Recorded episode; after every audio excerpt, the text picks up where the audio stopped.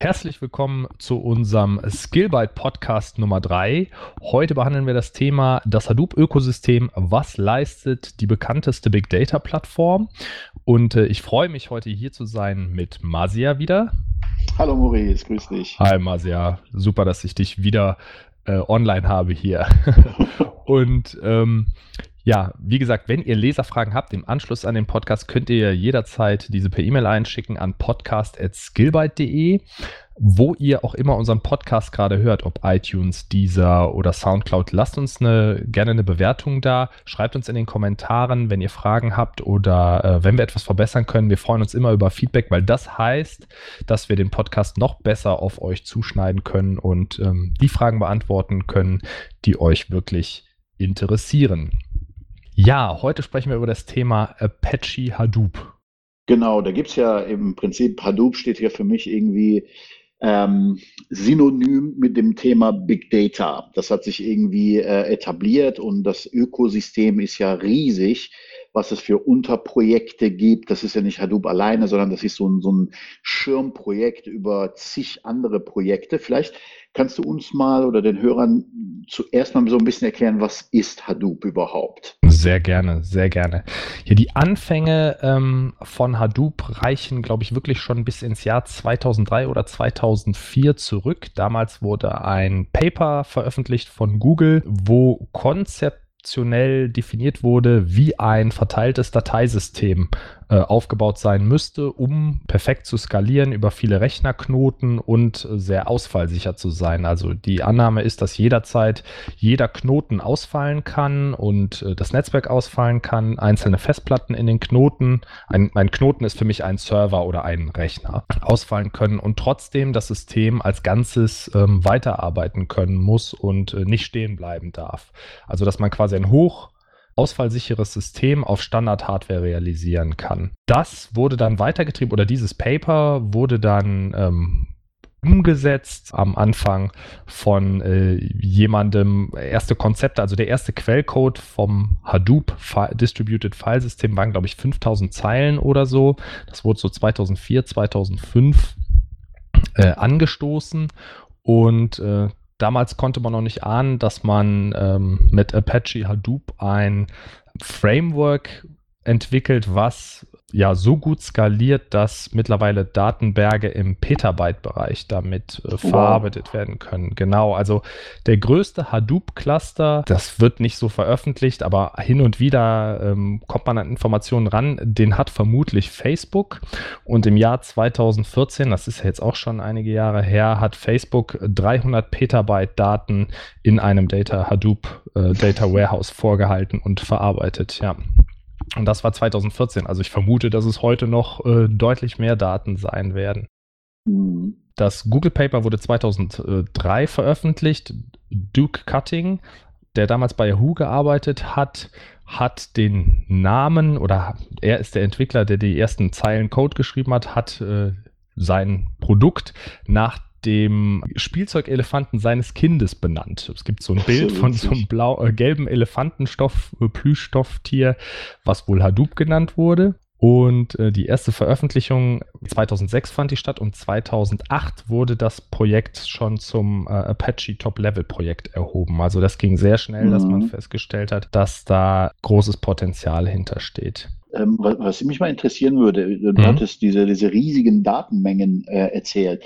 Ich meine, es gibt ja nicht wirklich viele Firmen, die mit solchen Datenmengen um, um, mhm. äh, umgehen können, wollen oder überhaupt in der Lage sind, weil sie überhaupt so viele Daten nicht haben. Inwiefern wäre denn sowas relevant, ich sag mal, auf den deutschen Markt bezogen, wo es sowieso mit Datensammeln immer so ein kleines Problem ist? Hast du da Beispiele, wer sowas gebrauchen könnte oder wer so viel Daten verarbeitet? Ich sage mal, im Prinzip ist das Hadoop-System für jedes Unternehmen interessant, was heute schon ein Data Warehouse betreibt. Mhm.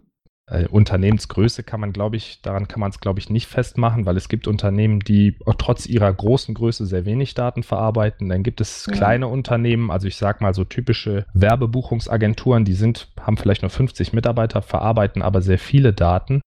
Mhm. Ähm, ich würde mal sagen, immer wenn es darum geht, wenn man Daten aus vielen unterschiedlichen Quellen zusammenführen möchte, um dort Analysen drauf mhm. auszuführen, dann macht das Sinn, weil Hadoop ist ein Open Source System, das heißt, es ist frei verfügbar und man kann es äh, lizenzkostenfrei verwenden. Ähm, wenn ich eine kleine. Also quasi auf Commodity-Hardware auch laufen. Müssen. Absolut, absolut. Also mhm. es gibt auch so Demo-Installationen auf Raspberry Pis, das würde ich jetzt nicht empfehlen. Aber im Prinzip ja. kann man ähm, entweder mit, also ich würde schon empfehlen, dass man Server-Hardware nimmt. Doch, also ist natürlich ausfallsicher die äh, gestaltet, aber so ein Server hat halt einfach mehr Rechenleistung äh, und kann mehr Speicher, Arbeitsspeicher aufnehmen, sodass man, ich sag mal, mit zehn Servern hast du die Leistung von 30 PCs oder sowas. Und äh, die, mhm. auch weil äh, Server ja oft eine 10 Gigabit Ethernet-Schnittstelle haben, ist die Inter-Node-Kommunikation dadurch sehr schnell. Und ähm, Hadoop bietet auch noch einen Vorteil, dadurch, dass es eben frei verfügbar ist, kann man einfach Cloud-Images starten, kann hat einen sehr niedrigschwelligen Einstieg, ähm, kann sich damit vertraut machen von mhm. Hortonworks ist ja von Cloudera gekauft worden. Man kann die sogenannte HDP runterladen. Das ist ein VMware-Image oder VirtualBox-Image. Die ist ungefähr so 10 Gigabyte groß. Und da ist quasi ein ganzer Cluster auf einem Knoten vorinstalliert und so kann man ähm, diese Werkzeuge testen und ausprobieren. Okay. Also der Wert bei Hadoop entsteht, wenn ich viele Datenquellen zusammenführen möchte in einem freien System und dann mit den Projekten, die es in diesem Hadoop-Ökosystem gibt, da komme ich gleich noch zu, eben verarbeiten möchte. Ne? Also im Grunde, wenn ich okay, heute ein Data wow. Warehouse aufsetzen will, dann macht Hadoop Sinn. Ja. Okay, aber dann, also tatsächlich macht es dann schon für die Mehrzahl der Firmen eigentlich Sinn, weil alle Firmen sammeln irgendwie Daten. Absolut ob das Produktionslinien sind oder äh, Energie, Medien. Also ich denke jetzt besonders an ja. Medien, die, die ja extrem viele Daten sammeln und auch auswerten können. Ja, genau. Also gerade bei, ich sag mal, okay. Webwerbung, ne, wo man jeden Touchpoint erzeugt irgendwo eine Zeile in einer Tabelle von einem Webserver, wo man sieht, ah, hat die Werbung gesehen, geladen äh, oder nicht und man Millionen mhm. von Zeilen produziert, da macht es Sinn. Also ich würde sagen, desto mehr Daten, desto besser. Des, okay. Desto eher macht es Sinn, ja. Und ähm, Kunden, die das heute schon einsetzen, Hadoop, sind natürlich die ganz großen wie Facebook, AOL, Baidu, IBM, ImageCheck, Yahoo, aber auch viele, mhm. viele deutsche Firmen, da braucht man sich nur in den User Groups ähm, umzusehen, setzen oder wir bekommen es ja immer mit für die Projektanfragen, setzen eben Hadoop ein. Und Hadoop muss man sich so vorstellen, ich sag mal, was Red Hat für die Linux-Distributionen ist, ist vielleicht Hadoop für diese äh, Big Data als Big Data Distribution, weil Red. Hat ist ja nicht Linux, sondern Red Hat bündelt ganz viele verschiedene Projekte, den Linux-Kernel, die ähm, Basisbibliotheken für Linux-System, viele, viele verschiedene freie Projekte, X-Server und so weiter, werden von Red Hat oder heute IBM zu einer Distribution zusammengefasst dann eben in vorkonfigurierter Form veröffentlicht. Genauso ist das auch mit dem Hadoop-Ökosystem. Es gibt ganz, ganz viele Projekte, die darauf aufbauen, für gewisse Spezialfälle Sinn machen. Ob das die HBase-Datenbank ist, ob das mhm. ähm, das Hive-Projekt ist, da sage ich gleich noch was zu, ob das das Spark-Projekt ist, Flink, verschiedene Message-Broker wie Apache Kafka. Überall, wo Datenpipelines ja, zum Einsatz kommen, gibt es ein mhm. Spezialprojekt, was die grundlegenden Hadoop-Services sozusagen als ähm, Basis verwendet. Ja. Okay. Und Hortonworks ist dann quasi so ein äh, vergleichbar dann mit, mit Red Hat. Genau, Hortonworks in der Form muss man allerdings sagen, gibt es nicht mehr. Die sind vor einigen Monaten, also Hortonworks ist sozusagen die Ausgründung gewesen, die die Hadoop-Plattform maßgeblich vorwärts getrieben hat. Und es gab zwei große mhm. Konkurrenten. Einmal Hortonworks äh, auf der einen Seite mit der freien Hadoop-Plattform, auf der anderen Seite Cloudera. Und ähm, vor einigen Monaten hat Cloudera Hortonworks gekauft. Also es wird zukünftig, äh, ah, ja. wird Cloudera beide, ähm, ich weiß noch nicht, wie sie es machen, ob sie es zusammenfassen werden und es nur noch eine Cloudera-Distribution gibt und der Hadoop-Name äh, verschwinden wird oder äh, ob sie die, ihre Services einfach auf die Hadoop-Plattform oben drauf äh, setzen. Auf jeden Fall wird es irgendwie zusammengeführt werden. Ja, das kann ich heute aber noch nicht sagen, wie genau das neue Produkt da aussieht. Hadoop ist eher oder die Hadoop-Projekte beschäftigen sich mit der Datenaggregation, also viel Data Engineering-Geschichten, Daten mhm. exportieren, aufbereiten, bereinigen, in bereinigter Form wieder abspeichern und dann das in Batch-Jobs zu orchestrieren zum Beispiel. Cloudera macht sehr viel Machine Learning. Wenn du diese reinen Daten hast, dann verschiedene Modelle trainieren und so weiter. Und da, das war halt der Gedanke von Cloudera, dass sie gesagt haben, eigentlich sind wir gar keine Konkurrenten, sondern unsere Produkte äh, ergänzen sich mehr. Lass uns das doch zusammen machen. Ja. Ah ja, okay. Kannst du denn so ein bisschen ähm, erklären, wie Hadoop funktioniert auf einer, auf einer High-Level-Ebene? Ja, sehr gerne. Also wir haben bei uns im Skillbyte-Blog auch einen Artikel dazu. Da habe ich so, ein, so, eine Grafik, die visualisiert das schön, wie die einzelnen Stufen äh, aussehen. Aber ich würde es jetzt einfach auch nochmal äh, erklären, damit man, damit man sich das vielleicht vorstellen kann. Aber ich denke, wenn man dieses Bild aufruft, also vielleicht an die Zuhörer, dann wird es sehr schnell nochmal viel klarer. Die grundlegendste Funktion von diesem Hadoop-Stack ist das ähm, HDFS, also das Hadoop Distributed File System. Das habe ich eben schon mal angesprochen. Das Paper hat quasi, hat dafür die Initialzündung gesetzt, indem es ein verteiltes Dateisystem beschreibt für sehr, sehr große Datenmengen über mehrere Rechner. In Rechner nenne ich mal einen Knoten. Und ähm, die Dateien werden also in Datenblöcke fester Länge zerlegt. Das ist, glaube ich, in der Standardinstallation 256 Megabyte und dann redundant auf diese Knoten verteilt. Das heißt, wenn du eine, sagen wir mal, 256 Megabyte Datei hast und du hast einen Replication Faktor von drei, würde dieser Block auf drei Knoten verteilt werden. Warum macht man das? das wir sind, müssen ja davon ausgehen, dass jederzeit jeder Knoten ausfallen kann wenn ein Knoten ausfällt, hätte man immer noch zwei oder die entsprechend konfigurierte Anzahl an ähm, Knoten dort, die äh, die Dateien vorhalten. Ne? Also das ist auch ganz, mhm. ganz wichtig. Da kann jederzeit kann irgendwas ausfallen und das System als solches läuft aber einfach weiter. Das kriegt schon mit, dass ein Worker-Node sich verabschiedet hat, aber im Prinzip die Jobs werden weiter ausgeführt. Ähm, und ähm, klar, die Leistung ist reduziert, weil du jetzt ja eine, einen Knoten weniger hast, aber das läuft schon weiter. Das System ist also ausfallsicher quasi. Absolut. Mhm. Also das ist auch der Grund, äh, warum Google, Facebook und so weiter das äh, einsetzen. Die werden das über Zehntausende Standard-Server verteilt haben. Und äh, wenn ein Server ausfällt, Puh, wow werden sie nicht viel machen, außer dass sie irgendwann, wenn 10% mhm. der Server ausgefallen sind, äh, dann in einer koordinierten Aktion diese komplett tauschen. Ja. Okay, ja. okay. Genau, die, ähm, das HDFS äh, kannst du dir also als äh, verteiltes Dateisystem vorstellen. Es gibt sogenannte, oder es gibt einen Master Node und viele Slave Nodes. Der Master Node ist der, mhm. der abgefragt wird, wenn du zum Beispiel sagst, also es gibt so ein Kommandozeilenwerkzeug, da kannst du einfach sagen HDFS, DFS, LS und dann gibst du das Verzeichnis mhm. an und dann kriegst du ganz normal, wie du das kennst, so ein Verzeichnislisting aus dem HDFS. Aber du sprichst mhm. natürlich immer mit dem Master Node, wenn du ähm, eine Abfrage startest. Der koordiniert dann die Anfragen an die verteilten Slave Nodes sozusagen. Der Master Node hat im Prinzip den Überblick, welche Knoten sind da und welche Daten liegen auf welchen Knoten. Mhm, okay. Ein, ein weiteres oder eine weitere Stärke ist, dass die Daten in, auf dem HDFS komprimiert abgelegt werden können. Also es muss nicht so sein, das ist aber sehr oft so konfiguriert und das ähm, erfolgt vollkommen transparent. Es gibt verschiedene Compression Codecs, BZIP2 für hohe Kompression, Snappy für schnelle Kompression, ähm, die ist dann nicht mhm. so stark, aber du, dafür verbrauchst du weniger CPU. Die Dateien liegen quasi gezippt vor, ähm, aber du siehst es nicht. Du kannst ganz normal mit diesen arbeiten. Ja. Okay. Das ist der Grund, das ist das, dieses verteilte Dateisystem ist sozusagen der Grund, die, die grundlegendste Ebene. Jetzt da mhm. hat aber ein paar Implikationen. Ne? Die Dateiblöcke mit 256 Megabyte sind relativ groß. In alten Versionen von Hadoop ähm, eignete sich das System nicht, wenn du viele kleine Dateien ähm, ablegen wolltest, sondern dann hast du die quasi, musstest du die zusammenfassen zu einer großen Datei und äh, diese entsprechend speichern. Da gibt es aber wiederum Services, die ähm, sich um diese Aufgabe kümmern.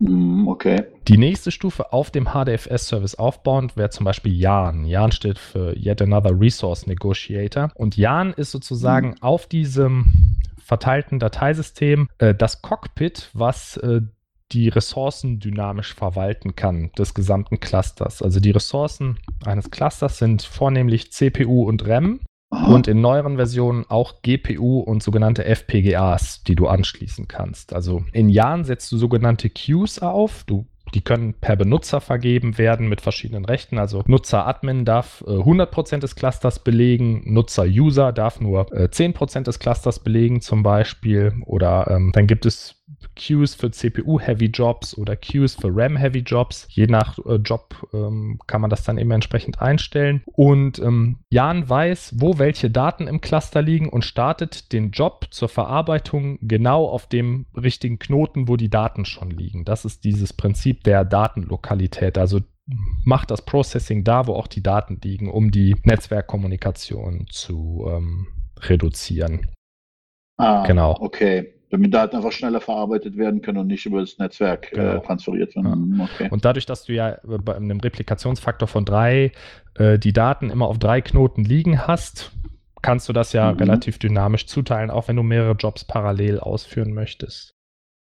Ja, okay, genau, das verstanden. ist aber auch noch Infrastruktur. Die nächste Ebene ist dann sozusagen ähm, als auch schon deprecated, aber ich sage es trotzdem, weil es sehr viel Bass damals generiert hat, ist dann die, die erste Ebene, auf der man wirklich Programme ausführen konnte. Also früher hat man sogenannte MapReduce-Programme geschrieben, die sehr aufwendig in der Programmierung sind und mhm. ähm, wo du jetzt sagen konntest, ähm, such mir alle Daten zusammen, die ein gewissen, äh, gewisses Kriterium haben und zähle beispielsweise die Anzahl von Zeilen mit äh, Apple-Geräten, Map und ähm, filtere die nach geografischer Information oder sowas, Reduce.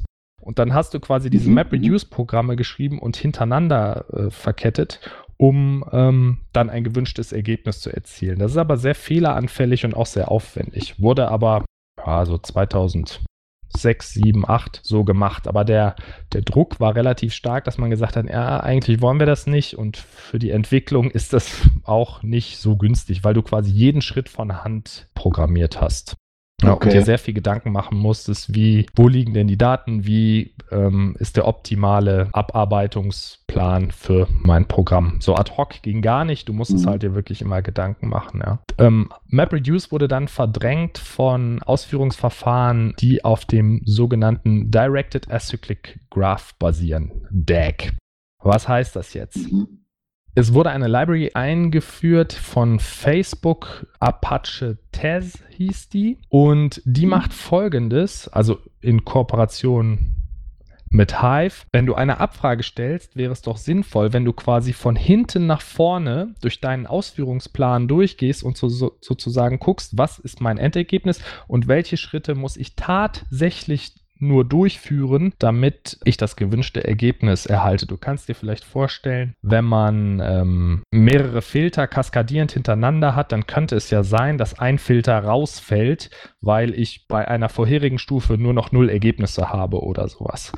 Und genau diese mhm. Optimierung macht quasi Apache Tez und auch Apache okay. Spark. Ähm, das wirkt jetzt alles vielleicht etwas abstrakt. Ich will das nicht zu verwirrend lassen. Man macht auch nichts mit Tess oder so, sondern das ist quasi einfach nur eine Library, die man einfügt äh, oder die mit installiert wird, um schnelle Queries mit Apache Hive zum Beispiel durchzuführen. Das erkläre ich jetzt gleich, weil das ist ein sehr wichtiges ähm, äh, wichtiges Projekt. Also, ich mache nochmal ein, kleine, eine kleine, ein kleines Recap, damit man noch dran ist. Also, wir haben das HDFS-Dateisystem als Basis. Darauf kommt Jan zur dynamischen Verwaltung der Ressourcen. Darauf könnte man jetzt MapReduce-Programme schreiben, macht man aber nicht. Stattdessen ist es heute so, dass vor allem zwei Komponenten, ja, die Rockstars geworden sind von Hadoop, kann man sagen. Und zwar zum einen ist es Apache Hive und zum anderen Apache ja. Spark. Hive ist sehr einfach zu verstehen, deshalb fange ich damit mal an. Hive ist im Grunde eine SQL-Schicht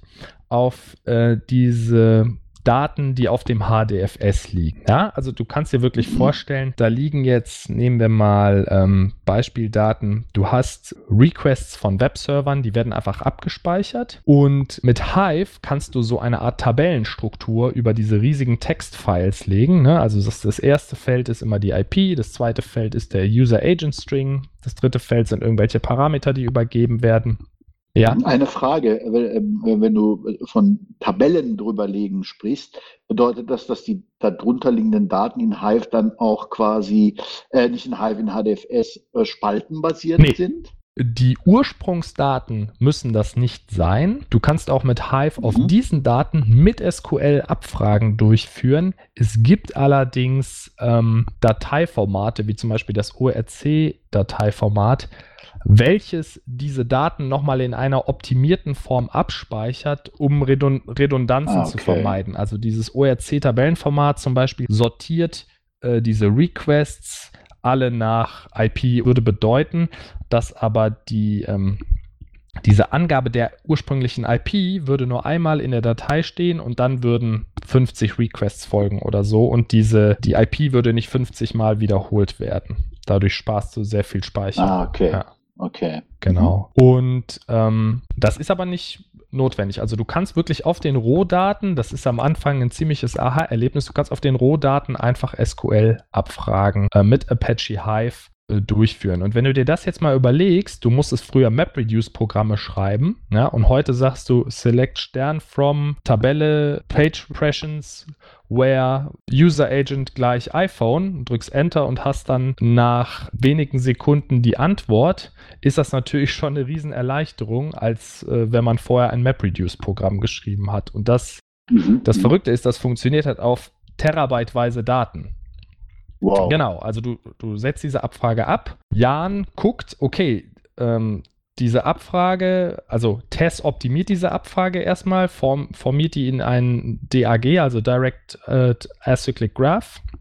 Mhm. Und dann wird diese auf dem Cluster ausgeführt auf, sagen wir mal, du hast zehn Knoten, dann wird auf zehn Knoten datenlokal die Abfrage durchgeführt. Das Ergebnis wird jeweils zusammengeführt, zusammengeführt, zusammengeführt und am Ende hast du einen Count oder was auch immer du abfragen möchtest. Also es wird parallel berechnet, zusammen aggregiert und du kannst sehr, sehr schnell auf sehr großen Datenmengen äh, Abfragen durchführen. Das funktioniert mit 10 Maschinen genauso wie mit 10.000 Maschinen.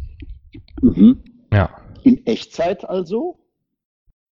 Hive ist jetzt nicht für die Echtzeitanalyse optimiert, aber also es dauert schon je nach Datenmenge ein paar Minuten. Oder wenn du, okay. also du kannst auch komplexe Joins machen. Ne? Du könntest jetzt sagen, oh, ich habe auf der einen Seite Page Impressions, auf der anderen Seite irgendwelche anderen Server-Log-Files. Ich möchte mal, sagen wir mal von zwei Webseiten, ich möchte mal wissen, welche IPs in beiden Log-Files vorkommen oder welche User-Agents in beiden Log-Files vorkommen. Dann kannst du einen Join machen von diesen beiden Datenquellen zusammen und das Ergebnis wieder rausschreiben oder dir anzeigen lassen oder zählen. Alle Möglichkeiten, die du per SQL hast, kannst du mhm. dann eben ähm, ja, da auch anwenden. Und das ist schon eine ziemlich mächtige, ein ziemlich mächtiges Werkzeug. Wow. Ja, genau. Das heißt natürlich nicht SQL, sondern HiveQL für Hive Query Languages. Du hast mhm. auch nicht alle äh, Möglichkeiten, aber du kannst alle äh, Funktionen des SQL 99 Standards benutzen. In neueren Versionen wow. noch diese okay. PL-SQL äh, Programme. Und damit kannst du halt schon ein echtes Data Warehouse äh, aufbauen. Wie gesagt, Facebook mhm. 2014 hat mit Hive äh, Facebook hat Hive auch entwickelt äh, intern, äh, 300, ein 300 Petabyte Data Warehouse ausgewertet. Ne? Jetzt kannst du dir vorstellen, welche Daten Facebook damit auswertet, also wer, wer, bekommt welche Likes, in welchen geografischen mhm. Regionen und so weiter. Ja, genau. Hive ist primär gemacht eben für Batch-Jobs. Klar, die Daten liegen schon vor. Du möchtest, sagen wir mal, jetzt regelmäßig aggregieren, äh, welche Nutzer sind denn die aktivsten oder mhm. welche Webseiten sind die äh, meisten meist frequentiertesten. Du kannst komplexe Ad-Hoc-Anfragen durchführen, also alles, was du mit SQL formulieren kannst, kannst du natürlich dann auch da äh, auf terabyteweise Daten durchführen. Mhm. Und du kannst diese Hive-Tabellen, wenn du sie einmal rausgeschrieben hast, kannst du halt auch mit dem zweiten Projekt Apache Spark verknüpfen. Da kann ich jetzt gleich was zu sagen. Aber noch kurz als Recap sozusagen. Also mit Apache Hive kannst du schon sehr, sehr viele Datenauswertungen machen per SQL. Mhm. Ja. Mhm. Also ein, ein sehr, sehr mächtiges Werkzeug. Gerade wenn die Datenmengen so groß sind, dass man sie in einer einzelnen SQL-Datenbank nicht mehr sinnvoll verarbeiten kann oder das so teuer wäre, dass einfach, das muss man ja auch mal sagen, manchmal sind 20 Standardserver günstiger als ein super teurer Spezialserver. Ja. Was ist denn, wenn ich die Daten, ich sag mal, in Echtzeit analysieren möchte? Also quasi ähm, Analysen fahren will, wie sich die Leute gerade auf der Website bewegen und wo ich halt nicht ein paar Stunden warten will. Ähm, welches Projekt gibt es denn da? Da würdest du auf jeden Fall nicht mit Hive operieren, sondern mhm. ähm, dann würdest du vermutlich, da gibt es jetzt auch mehrere Projekte, aber eines, was man verwenden könnte, wäre wirklich Apache Spark. Und zwar gibt es da dieses Spark Streaming. Das heißt, ja. du würdest ähm, diese Daten von der Webseite in sogenannten Micro-Batches verarbeiten. Also die würden, du würdest sagen, gib mir, äh, lieber Webserver, gib mir alle fünf Sekunden deine gespeicherten Requests oder alle zehn Sekunden. Und dann bist du mhm. nah an Echtzeit dran. Um wirklich echt, okay. echtzeitfähig zu sein, müsstest du eine andere Architektur überlegen und müsstest dir die, müsstest du wirklich eventbasiert die Verarbeitung quasi anstoßen. Okay. Mhm. Bei, ähm, lass mich das noch abschließen.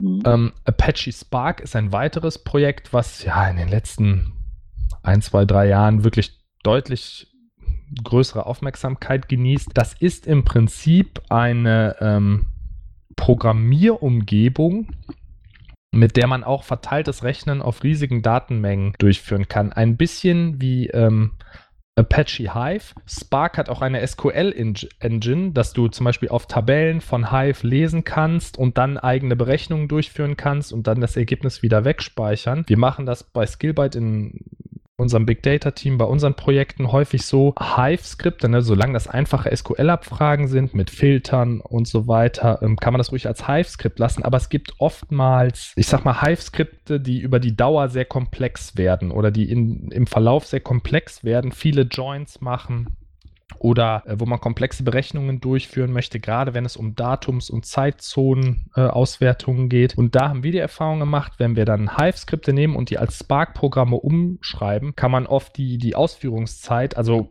um Faktor 5 oder noch weiter reduzieren. Ne?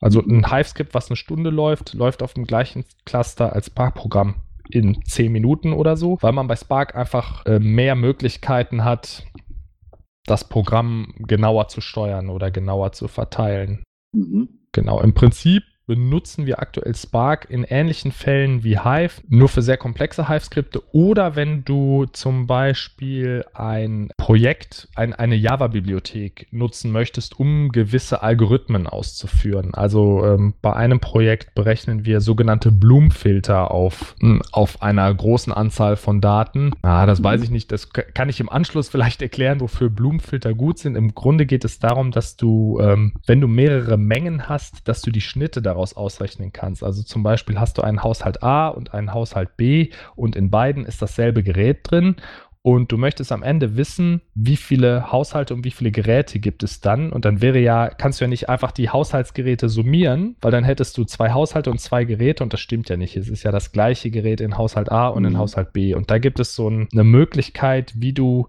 schnell rausfinden kannst, in, in welcher Menge sich ein Gerät befindet.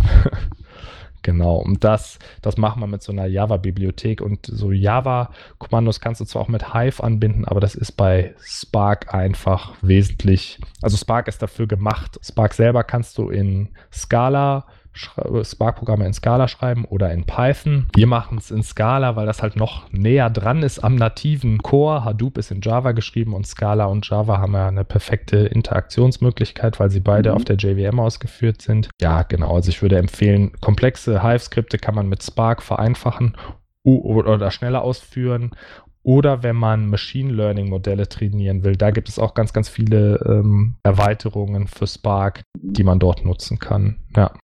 Wie sieht es denn mit, mit, äh, was mich nur interessieren würde, ähm, so der Speicherverbrauch von, von solchen Architekturen aus, also mit RAM? Mhm. Ich meine, Petabyte Daten und so, okay, also Festplatte oder verteiltes Dateisystem. Wie sieht das denn mit RAM aus? Wie äh, memory-intensiv ist das Ganze? Du meinst, ähm, wenn du jetzt Jobs ausführst, wie viel Arbeitsspeicher die verbrauchen? Ja, genau. Mm, genau, also bei Hive kann ich sagen, Hive ist ziemlich greedy und da kannst du schon mal, der nimmt quasi, oder der Hive-Job nimmt quasi so viel Ressourcen, wie er irgendwie bekommen kann, also wie so viel, wie die Queue hergibt. Bei den Abfragen, die wir machen, kann das ein halbes Terabyte RAM sein. Mhm.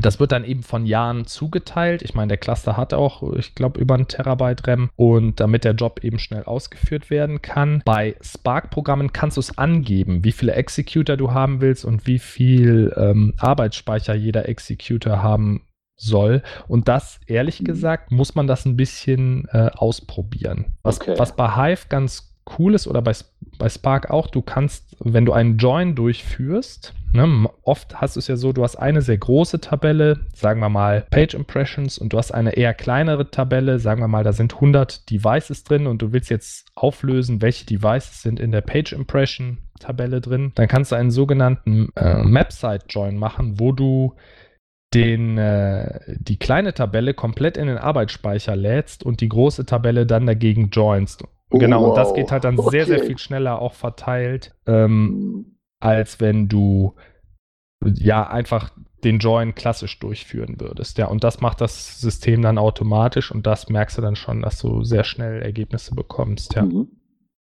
Okay. Also wir haben auch die größten Jobs, um das vielleicht abzuschließen. Die brauchen wirklich einen Terabyte äh, Arbeitsspeicher, aber da werden auch ähm, Tabellen erzeugt, die teilweise ähm, 40 Milliarden Einträge haben. Also ich meine, du hast jetzt irgendwie so ein paar Projekte erwähnt. Ich habe äh, mal so eine Map gesehen, wo das ganze Ökosystem ähm, aufgemalt ist. Und äh, das ist Wahnsinn. Also die schiere Menge an Projekten ja. und jedes ist für irgendwas verantwortlich. Teilweise überschneiden sich, überlappen sich diese hm. Tools, also mit selben Funktionalitäten. Wie kann denn jetzt eine Firma, die sagt, okay, ich möchte Big Data betreiben, ich habe eine Menge Daten, wie, wie, würde denn so eine Firma vorgehen? Also wie würde sie sich denn zurechtfinden in dieser Landschaft? Man, man, muss dazu sagen, die Landschaft ist schon groß und sie verändert sich auch schnell.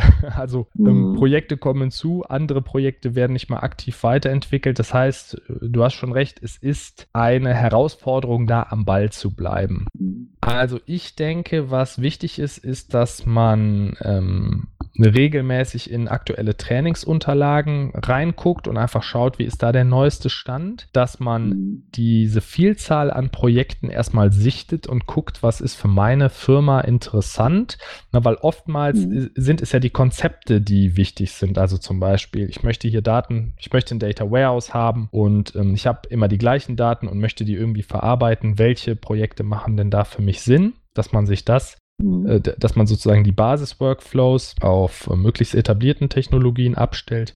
Ja, und dann kommt es darauf an, dass man entweder lässt man sich beraten, ne, das machen wir ja auch, dass wir unseren Kunden äh, helfen, oder man muss wirklich im Monatsrhythmus würde ich schon empfehlen, ein bisschen Zeit aufwenden, um zu gucken in den einschlägigen Foren äh, von ähm, Hadoop oder ähm, in den Nutzergruppen, dass man einfach schaut, wo sind da neue Entwicklungen und wo geht das hin und macht das für meine Use Cases Sinn, ja. Ich meine, ich finde das krass, da, da kommen so Technologien auf. Also ich kann mich an ein Beispiel erinnern, zum Beispiel Apache mhm. Storm. Mhm. Und, und diese ganzen Technologien, die sind ja auch nicht trivial. Und ich stelle mir vor, du, du arbeitest dich in so eine Technologie ein, lässt einen Entwickler da drin ausbilden und machst und tust. Und plötzlich nach einem halben Jahr oder einem Jahr geht das Projekt einfach nicht weiter und wird abgelöst durch zum Beispiel Spark oder Spark wird abgelöst durch Apache Flink. Das ist, das ist ja massiv, hast du dann ja Zeit und mhm. Geld verloren, äh, weil das Projekt dann einfach nicht mehr weitergeht. Und da sehe ich halt irgendwie auch eine große Gefahr, äh, sich, ich sag mal, in dieser Landschaft zu bewegen und ähm, passend zu mhm. dem, was ich natürlich vorhab, aber auch die Technologie auszuwählen, ich sag mal, die die, die längste Halbwertzeit hat. Ja, das ist, also, ne, es ist Open Source. Du kannst nicht so richtig ja, antizipieren, ja. in welche Richtung das immer geht, aber es gibt schon Projekte, ne, Hive und Spark, ich sag mal, die sind jetzt seit zehn Jahren im Rennen, ähm, ja. die werden so schnell nicht mehr weggehen. Also wie auch im Linux-Umfeld auch, du hast Du hast einfach etablierte Projekte, die gibt es schon länger und an den mhm. Rändern passiert natürlich immer wieder was Neues. Und ich meine, Big Data ist ja jetzt auch das Trendthema oder Datenverarbeitung generell. Ist es klar, dass da viele Projekte hinzukommen für verschiedene Spezialfälle? Ja. werden da Projekte angepasst, aber ich sehe das eher als eine Stärke von dem Ökosystem. Man, man darf halt einfach nicht glauben, ich installiere das und betreibe das und äh, fasse das nie wieder an. Ne, sondern man, ja. klar, für die Standardjobs kann man das auch so machen. Also man hat ja eine Wertschöpfung, wenn man so ein Cluster installiert und ähm, seine Standardjobs damit ablösen kann oder äh, gewisse Analysejobs damit durchführen kann und dann das Wissen benutzt, um bessere Geschäftsentscheidungen zu treffen, hat man ja seine Wertschöpfung. Mhm. Aber mhm. um zu kontinuierlich zu prüfen, äh, welche neuen Projekte gibt es denn und, und wie, welche Geschäftsprozesse in meinem Unternehmen würden denn davon profitieren, ja, das ist eine Aufgabe, die man quasi konstant weiterführen muss. Das ist nichts. Ich meine, Das ist, wenn ich mal weiterdenke, ja, jetzt mit, mit 5G und, und Industrie 4.0, dass jedes Edge-Gerät anfängt, jetzt Daten zu senden, jedes Auto, jede Ampel, äh, dass diese Datenmengen überhaupt mal bewältigt und ausgewertet werden müssen, vielleicht in Echtzeit sogar oder also im Auto natürlich in Echtzeit. Ähm, das ist Wahnsinn. Aber glaubst du denn jetzt mal, dass, dass ich sag mal, wir in Deutschland, äh, dass wir das irgendwie eine politische Frage dafür überhaupt gerüstet sind? Wie schätzt du denn die Big Data Landschaft in Deutschland oder dieses ganze Machine Learning Thema, was ja, was das ja mit sich äh, bringt, Big Data? Sind wir in Deutschland aufgestellt? Sind die Unternehmen aufgestellt? Ich glaube, die Unternehmen sind gerade dabei, sich aufzustellen, wenn ich das so mhm. einschätzen würde, weil, also denen ist schon bewusst, dass man was machen muss. Denen ist auch klar, dass sie viele Daten haben und ähm, dass Daten alleine, also Daten aufzu nehmen, das ist schon mal der erste Schritt, aber man muss sie natürlich dann auch verarbeiten, um Erkenntnisgewinn daraus zu ähm, erhalten. Und das ist schon klar, glaube ich. Aber viele, viele Leute, die in diesen Bereich kommen, sind Quereinsteiger und die müssen sich natürlich auch erstmal die ganzen Technologien anschauen und damit vertraut werden. Und das ist nicht trivial, wie du eben schon gesagt hast. Man muss schon mhm ähm, ja, eine Menge Zeit auch investieren, bis man das auch alles versteht. Weil das ist die zweite Sache, nur weil du etwas auswertest, ähm, heißt es ja nicht, dass, dass das logisch ist, was da hinten rauskommt. Also sehr oft äh, sprechen ja. wir da mit Kunden und haben eine Auswertung gemacht und dann sagen die Kunden, ah, okay, wie heißt, was bedeutet denn genau das? Ah, okay, auf welchen Daten basiert das? Warum ähm, kommt dieser und jener Wert zustande? Also man muss schon sozusagen verstehen, was man da tut und kann nicht einfach sagen, ja, das Ergebnis ist 17. Ja, ja also das ist, äh, und da muss man schon die Kette verstehen, ja, die, die, äh, wie halt die Daten dann zustande kommen, ja. Ich meine, es gibt ja noch ein paar, paar Querthemen, ne, wie zum Beispiel die Datenschutzgrundverordnung, die ja als Basis, ich sag mal, die Datensparsamkeit hat. Ne? Und, und ich habe zum Beispiel gelesen, die CDU äh, hat erkannt, hm, Datensparsamkeit im, im Zeitalter von Big Data und künstliche Intelligenz, ob das wirklich so Sinn macht. Und die haben jetzt irgendwie ein Papier wohl mhm. rausgebracht was das wohl ein bisschen aufweicht, das Thema, weil äh, also die beiden Themen sind für mich komplett konträr. Ne? Aber also ich, keine Ahnung, ich habe viele Firmen erlebt, die, die das äh, irgendwie lösen und, und hintergehen, also nicht hintergehen im Sinne von, von mhm. illegal hintergehen, sondern versuchen da äh, äh, äh, zu umgehen, das Thema. Also ich finde, da ist die Politik noch in der Pflicht, das mal ein bisschen gerade zu ziehen, damit wir mit diesen Daten noch was aus, aus anfangen können. Es ist nicht ganz einfach. Ich hatte jetzt letzte Woche, war ich bei einem Vortrag, da ging es auch um Vertrauen in digitale Geschäftsmodelle und Unternehmen. Und äh, das ist halt so eine Sache. Ne? Deutschland oder Europa hat einen sehr hohen Daten, einen sehr hohen Datenschutz. Und mhm. das meiner Ansicht nach könnte man das zu einer Unique Selling Proposition machen, also für Deutschland oder für Europa, dass man sagt, okay, alle anderen machen alles mit ihren Daten, aber bei uns sind eure Daten sozusagen sicher. Das heißt, wenn ihr wirklich sensible Daten habt, könnt ihr die in Europa hosten. Natürlich ja. ist es so, dass, dass die gesetzlichen Rahmenbedingungen hier eingehalten werden. Also das machen wir ja auch nicht anders. Mhm. Das ist letztlich eine politische Entscheidung, ob man mit allen Daten alles darf. Also das sieht man so ein bisschen in China, ne? kann man sich fragen, ob man das so möchte. Und ähm, mhm. das hat natürlich auch ein wie bei allem, zwei Seiten der Medaille. Ne? Wenn du die Gesundheitsdaten von 1,1 Milliarden Menschen hast und darauf Big Data Analysen durchführen kannst, ja, dann kannst du natürlich auch sagen, ja, oh, in ja. der Region, warum, da sind die Leute besonders gesund, in der eher nicht, liegt das am Essen? Ah, okay, wir haben herausgefunden, dass dieses und jenes Nahrungsmittel ist sehr schlecht für die Gesundheit, das lassen wir jetzt sein. Das kriegst du einfach nicht raus, wenn du diese großen Datenberge äh, nicht zur Verfügung hast. Mhm. Ja, das wird sehr spannend. Was bei Hadoop cool ist, ist, du kannst es in der Cloud betreiben auf ähm, also Maschinen mit vorgefertigten Images, also alle großen Cloud-Betreiber bieten das an. Du kannst es aber auch on-premise äh, betreiben, wenn du halt sagen möchtest, okay, ich möchte die Daten, die uns, die uh, unser Unternehmen hat und die uns heilig sind, möchte ich intern verarbeiten, um da Erkenntnisse zu gewinnen und muss nicht alles hoch in irgendeine Cloud-Instanz laden. Also das ist wirklich so, dass unsere Kunden ja. das häufig on-premise machen, ähm, weil Server mhm. jetzt nicht so teuer sind im Vergleich zu anderen Dingen und dass man sagt, okay, ehe wir hier äh, die Daten nachher verlieren und da eine Katastrophe äh, sich ähm, anbahnt, ja. machen wir das lieber on-premise und äh, sind da ja, sicher. Ja, genau. Ja, das ist auf jeden Fall noch ein Vorteil, den diese Plattform eben mit sich bringt, ja. Ist natürlich auch, On-Premise ist wieder ein Nachteil, das heißt, du brauchst Leute, die sich damit auskennen, das muss man auch ganz klar sagen. Die Einrichtung mhm. äh, einmal, die ist, die ist nicht trivial, das kriegt man schon hin als Systemadministrator, aber es ist halt, ähm, ja, es muss halt gemacht werden und jemand muss, muss die Betreuung übernehmen für so ein Cluster. Das ist auch ganz klar. Ja. Okay, jetzt haben wir den äh, politischen Exkurs beendet. ähm, was kommt als nächstes? Also ähm, wir haben jetzt irgendwie ein paar Themen besprochen, wie Hadoop funktioniert, was das überhaupt ist und wie, wie das Ökosystem und so weiter aussieht. Ähm, wir haben ja bei, bei, bei der Skillbyte ähm, eine eigene Big Data Abteilung, welches mhm. du leitest und, und Projekte machst.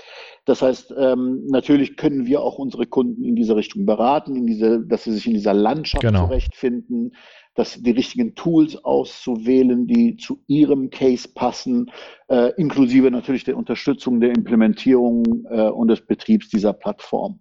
Ähm, vielleicht kannst du mal zwei Sätze dazu sagen, was wir genau tun können für unsere Kunden.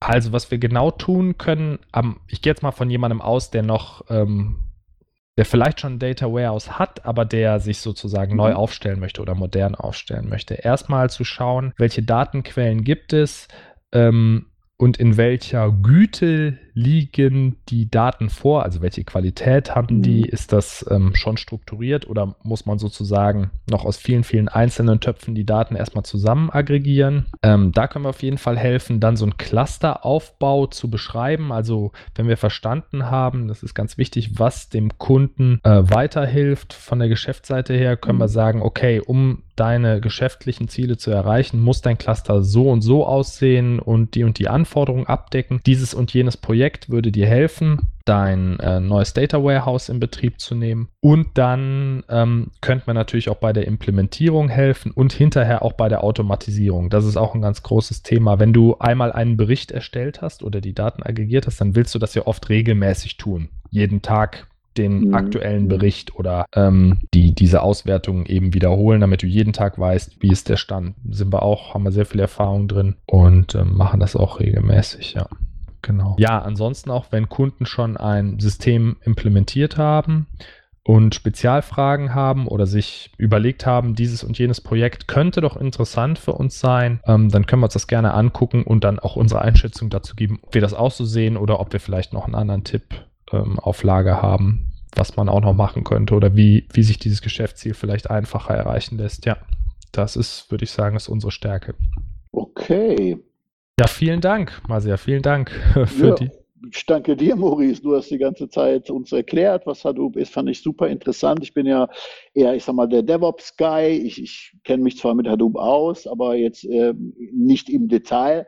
Und das war super interessant. Wenn unsere Leser äh, oder Zuhörer, muss ich ja sagen, noch Feedback haben, dann können sie das natürlich an podcast.skillbyte.de senden. Wenn der Podcast gefallen hat, gerne einen, je nach äh, Kanal, Daumen hoch oder eine äh, gute Bewertung hinterlassen. Das hilft uns und motiviert uns natürlich. Ansonsten kann der Podcast natürlich auch abonniert werden oder die Zuhörer können auf skillbyte.de slash blog vorbeischauen für weitere Infos zu diesem Thema. Und wir haben auch schon zum Thema Hadoop einen großen Blogpost, den kann man dann einfach über die Suche finden und da ist dann auch die Grafik, von der ich eben sprach, wo das Ganze doch mal visuell aufbereitet wird.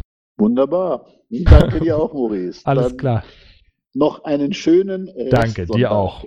Bis dann. Ciao. Ciao.